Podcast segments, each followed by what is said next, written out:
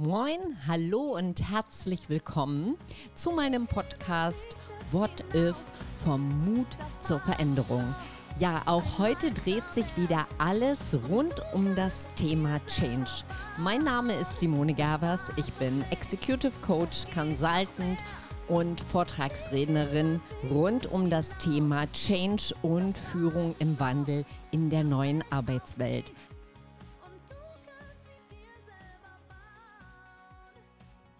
Zack. Und wieder ist ein Jahr vorbei. Ihr hört nämlich heute die Folge Nummer 95 und letzte Folge für 2023.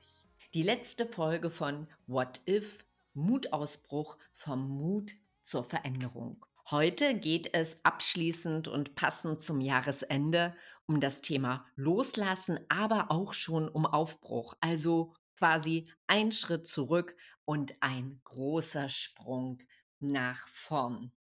Ja, und weil es die letzte Podcast-Folge in diesem Jahr ist, möchte ich halt mal mit einem kurzen Rückblick starten. August diesen Jahres gab es den Relaunch meines Podcasts.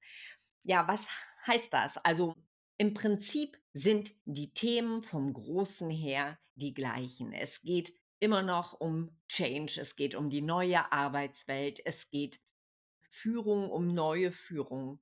Was sich geändert hat, sind quasi die zeitnah aktuellen Themen. Also wenn ich vorher viel mehr über die Algorithmen des Wandels gesprochen habe, bin ich jetzt in den letzten Folgen eher auf Aktuelles eingegangen, also auf das aktuelle Geschehen rund um Arbeitswelt, Veränderung und New Leadership. Ich bin versucht, quasi statt einem vorgefertigten Podcastplan am Zahn der Zeit zu sein. Also die aktuellen Themen aufzugreifen und mit euch zu diskutieren. Ja, was waren das für Themen? Das waren Themen wie zum Beispiel das Märchen vom Fachkräftemangel. Das war die Folge 75, mit der ich nach meinem Relaunch gestartet bin. Oder in der Folge 76 habe ich darüber gesprochen, wie es ist, zu sexy für den Fachkräftemangel zu sein. Ihr seht schon, Fachkräftemangel hatte eine hohe Priorität. Und passend dazu in der Folge 77 gab es die Folge Stopp dem Generationenbashing. Und diese Folge war mir sehr, sehr wichtig, weil es mich einfach irgendwie tierisch genervt hat, dass sowohl junge Menschen gebasht werden als auch ja die Älteren und ich ja nach wie vor der Meinung sind, wir passen alle gut zusammen und vereinen unsere Kompetenzen. Ja, dann gab es gleich zwei Folgen, die 78 und die 79 zur Vier-Tage-Woche. Und ich habe mit euch darüber diskutiert, ist die Vier-Tage-Woche denn Rebellion oder ist es gar eine Revolution oder ist es einfach etwas, was wir lieber lassen sollten? Und dieses Thema treibt mich weiter um. Ihr wisst ja, es gibt in diesem Jahr oder beginnend in diesem Jahr auch eine Studie mittlerweile in Deutschland dazu. Ja, ein wichtiges Thema war auch die 80. Folge, wie ich finde. Da habe ich gesagt, Schluss mit HR. Natürlich ging es nicht darum, äh, keine Abteilung mehr zu haben. Es ging vielmehr darum, den Menschen, die Menschlichkeit in den Mittelpunkt zu rücken und gleichzeitig auch den HR-Abteilungen ja das Gesicht zu geben und ihre Bedeutung, die in einigen Unternehmen noch nicht angekommen ist. Und gerade bei den ganzen Themen, die wir vorher hatten, von Fachkräftemangel über Generationenverbund, über vier Tage Woche, sieht man ja ganz, ganz deutlich, dass HR eine führende Rolle einnimmt und ja, die Gestaltung der Unternehmen vorantreibt oder auch vorantreiben muss. Ja, das waren ganz wichtige Folgen. Und ich habe aber auch über Themen, die gängig sind, wie New Leadership gesprochen und emotionale Führung. Und da möchte ich auch nochmal andocken an das, was ich gerade zu HR gesagt habe. Da geht es mir ganz speziell oder ging es mir auch darum, dass wir die Menschlichkeit in den Fokus rücken. Denn Führung ist letztlich von Menschen für Menschen.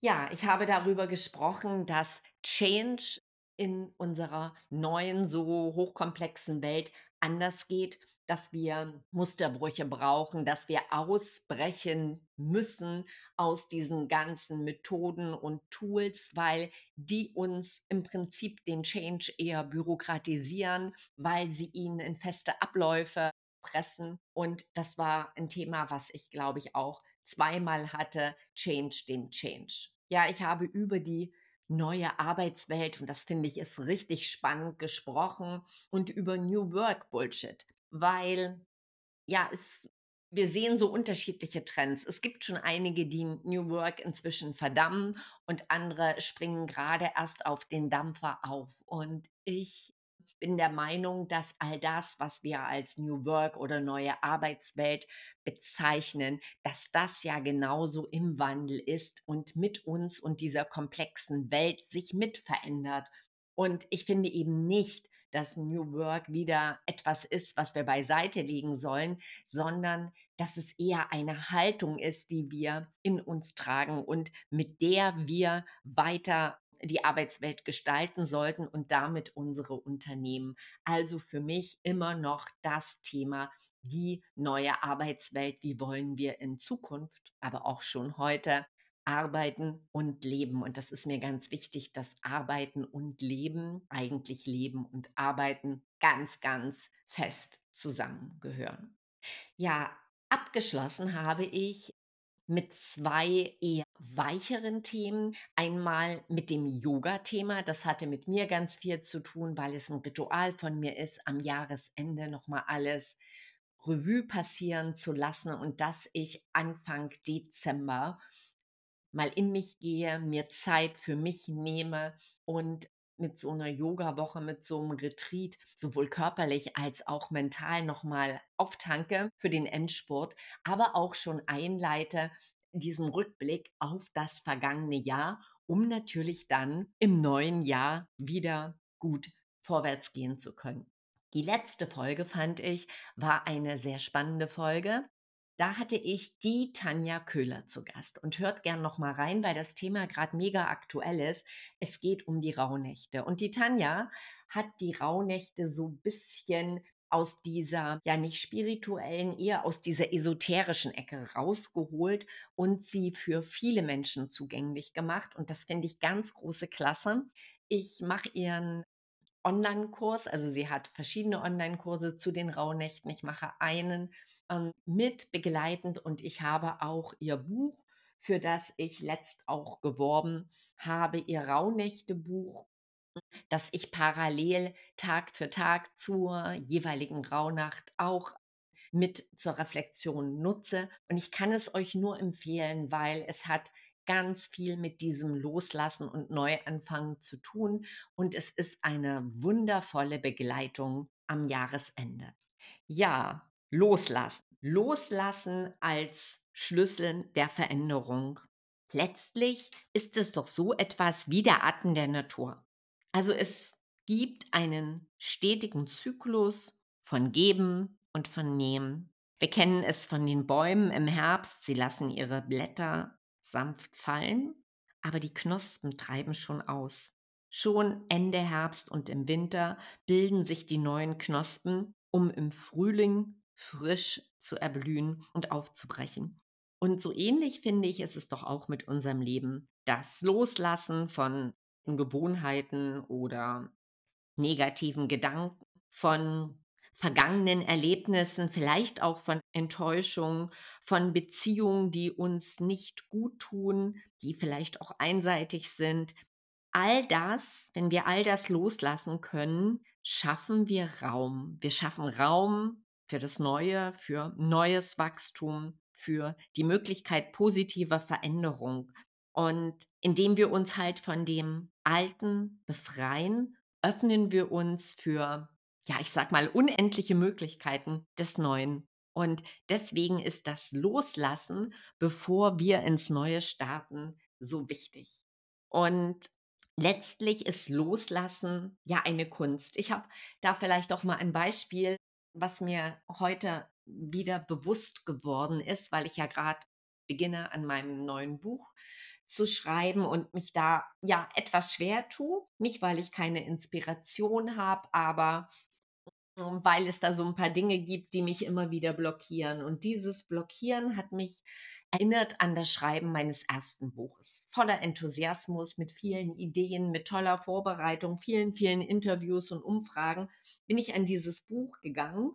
Und dann gab es immer wieder und zum Schluss vermehrt ähm, Momente, in denen ich ja sozusagen Schreibblockaden hatte. Also ich habe dann da gesessen, ich habe wieder durchgestrichen, ich habe angefangen nochmal zu lesen, was ich geschrieben habe, obwohl das eigentlich alles in die Korrekturphase gehört und nicht ins Schreiben. Man schreibt eigentlich hintereinander weg und die Korrektur ist eine ganz andere Phase, wo wirklich ganz detailliert in die Korrektur gegangen wird, bevor dann noch ein Lektorat aufgesetzt wird und dann fängt ja die richtige Arbeit erst an. Aber zum Schreiben passt es halt nicht, weil man kann die Gedanken halt nicht frei laufen lassen, man kommt nicht in den Flow, man wird nicht kreativ, wenn man immer den inneren Kritiker hat und streicht und macht. Es ist sehr anstrengend und ich hatte da einen riesigen Druck auf mir. Also es lag vielleicht auch daran, dass es das erste Buch war. Egal wie geübt ich inzwischen schon war im Fachartikel schreiben, wie viel Blogartikel ich produziert habe, war es letztlich so, dass ich mich da selber blockierte und mir dann ähm, so Fragen stellt, wer bist du eigentlich, dass du dieses Buch schreibst? Also wen soll es interessieren? Wieso ist deine Inspiration für irgendjemand wertvoll? Und mit solchen negativen Sätzen habe ich mich quasi schachmatt gesetzt. Und dann war es so, dass ähm, der Abgabetermin näher rückte und ich fleißig am Rechnen war, wie viel Zeit habe ich eigentlich, ähm, wenn ich pro Tag so und so viele Seiten schreibe und ich merkte, es wird richtig, richtig eng. Und ich merkte, dass meine Selbstblockade letztlich dazu führte, dass ich noch mehr Druck aufbaute, eben den Druck, nicht fertig zu werden und den Abgabetermin beim Verlag womöglich nicht einhalten zu können. Und das hat mich dann zu der Erkenntnis gebracht, dass ich mir irgendwann sagte, was soll's? Jetzt schreibst du, du schreibst so gut, wie es dir jetzt im Moment möglich ist und lässt alle Gedanken an die Zukunft und an alle möglichen Bewertungen einfach los, weil die können dann noch kommen. Du darfst selber kritisch drüber lesen und korrigieren. Das Lektorat, also die Lektorin, und ich wusste um die Qualität meiner Lektorin und Grüße an der Stelle Frieda. Ja, das hat mir dann möglich gemacht, loszulassen, weil ich wusste, okay, Korrektur kommt, die kommt später. Der kritische Blick, der Kritiker darf später kommen. Und jetzt geht es eigentlich nur darum, in die Kreativität zu kommen und das Thema frei lebendig werden zu lassen und niederzuschreiben und mich inspirieren zu lassen. Und ist mir tatsächlich gelungen und ich war dann hochproduktiv. Und im Nachgang muss ich sagen, dass dieses Loslassen für mich tatsächlich ein Geschenk war. Ja, der Kritiker kam und es war auch ein hartes Lektorat und es kam noch richtig viel Arbeit, aber dieses Buch hätte so nie entstehen können, wenn ich ohne das Loslassen nicht in diese kreative Phase gekommen wäre. Und dafür bin ich im Nachgang danke, danke, dankbar, bin ich im Nachgang dankbar, dass es mir gelungen ist, vielleicht ja auch durch diese ja, Zeitnot, aber es zeigt uns ja, dass Loslassen wichtig ist, dass es wertvoll ist und ja, dass es letztlich eine Kunst ist. Es heißt ja auch nicht umsonst die Kunst des Loslassens. Und was erfordert sie? Also sie erfordert ja nicht nur physische Handlung, sondern auch eine mentale Grundhaltung. Also man könnte auch sagen, eine mentale Transformation. Und es geht darum, sich ja von negativen oder von belastenden Gedanken und Emotionen zu befreien, sie einfach stehen zu lassen, sie zu sehen, aber sie stehen zu lassen. Und eine Möglichkeit, so etwas zu erreichen, ist mentale Arbeit, die startet halt mit bewusster Akzeptanz, dass so ist, wie es ist, also dass hier und Jetzt annehmen, die Vergangenheit loszulassen. Und wenn wir den gegenwärtigen Moment schätzen, also das, was gerade ist, und wenn wir uns von den ja festgefahrenen Vorstellungen über eine mögliche Zukunft lösen können, dann schaffen wir doch genau den Raum für die innere Freiheit. So, und diese innere Freiheit ist möglich über zum Beispiel Atemübungen, um uns wieder mit dem Hier und Jetzt zu vernetzen. Manch einer mag es vielleicht zu meditieren oder er bringt sich körperlich und mental über Yoga-Übungen in eine Haltung, andere Werkzeuge können positive Affirmation sein. Also wer sich schon mal mit Glaubenssatzarbeit auseinandergesetzt hat, hm, das ist sehr hilfreich. Das sind alles mögliche Werkzeuge, die uns unterstützen, die Kunst des Loslassens zu erlernen.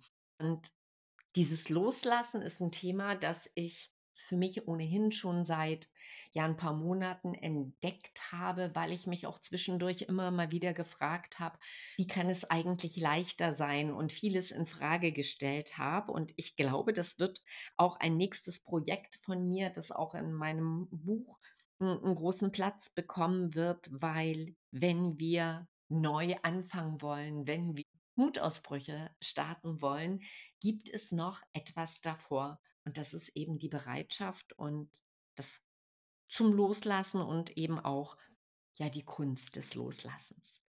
Ja, jetzt möchte ich noch über die Zuversicht in den Neuanfang sprechen, denn wenn wir uns ja loslassen üben, dann soll ja hinterher der nächste große Schritt oder der nächste große Sprung in das Neue kommen zu all dem, was wir erträumen und uns wünschen. Also jeder Abschied bringt ja die Verheißung eines Neuanfangs schon mit. Das Loslassen von dem Gewohnten öffnet die Tür zu neuen Horizonten. Und in der Zuversicht für den, ja, jetzt kommenden Weg liegt doch die Kraft aus die aus der Veränderung schöpft. Also erinnern wir uns zum Beispiel an Schmetterlinge. Ich liebe Schmetterlinge weil sie für mich den Wandel überhaupt darstellen in ihrer Transformation. Und erst wenn ein Schmetterling seine alte Hülle loslassen kann, erstrahlt er in voller Pracht. Und jeder Schritt, der in die Zukunft geht, ist doch eine neue Gelegenheit. Sie ist eine Gelegenheit für persönliches Wachstum. Mit Zuversicht können wir auch den Mut aufbringen, uns dann in unbekannte Gewässer zu wagen und das Unbekannte als Chance für positive Entwicklung zu sehen. Also loslassen und Neuanfang gehen Hand in Hand. Viele von euch haben Ziele, haben Träume, haben Visionen und ja, nutzen das auch ganz gezielt für das neue Jahr, indem sie sich gegebenenfalls auch umstrittenen Neujahrstag hm, Ziele setzen. Manche machen sich ganz viel Arbeit und zaubern Vision Boards und stellen da all das dar, ähm, wie die Zukunft sich gestalten soll. Das finde ich toll. Aber ein Tipp von mir, stellt euch, bevor ihr mit der Zukunft startet, die da stattfinden soll, stellt euch zunächst die Frage, was darf ich oder als Unternehmen, was dürfen wir zurücklassen?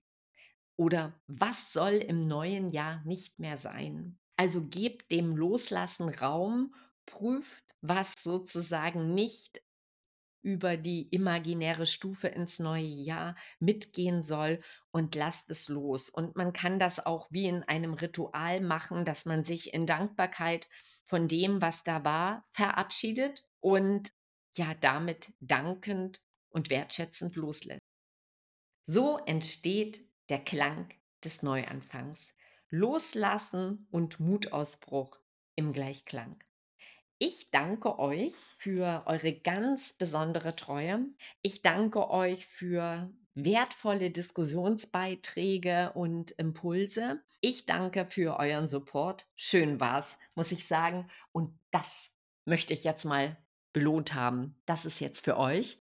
Und ich freue mich natürlich, wenn der Support und das Weiterhören meines Podcasts ins neue Jahr hineinreicht. Blicken wir positiv in die Zukunft und starten mit vielen, vielen Mutausbrüchen.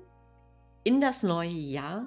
Und vielleicht ist ja mein Buch Mutausbruch, das Ende der Angstkultur im Midas Verlag produziert ein guter Begleiter für den Neustart, für euer Jahr. Ich möchte es euch an dieser Stelle nochmal persönlich ans Herz legen.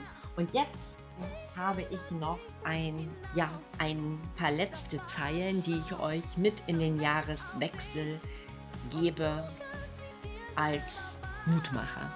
Die Schönheit unseres Planeten, die kurze Spanne unseres Lebens, unsere unendlichen Möglichkeiten, den Traum von Freiheit. Das ist der Rahmen, in dem wir uns bewegen. Eng genug, um einen Druck zu erzeugen, der uns antreibt, aber zugleich so unendlich groß, dass nichts unmöglich scheint. In diesem Sinn, what if auf das neue Jahr. Ich freue mich auf euch. Eure Simone Gerbers.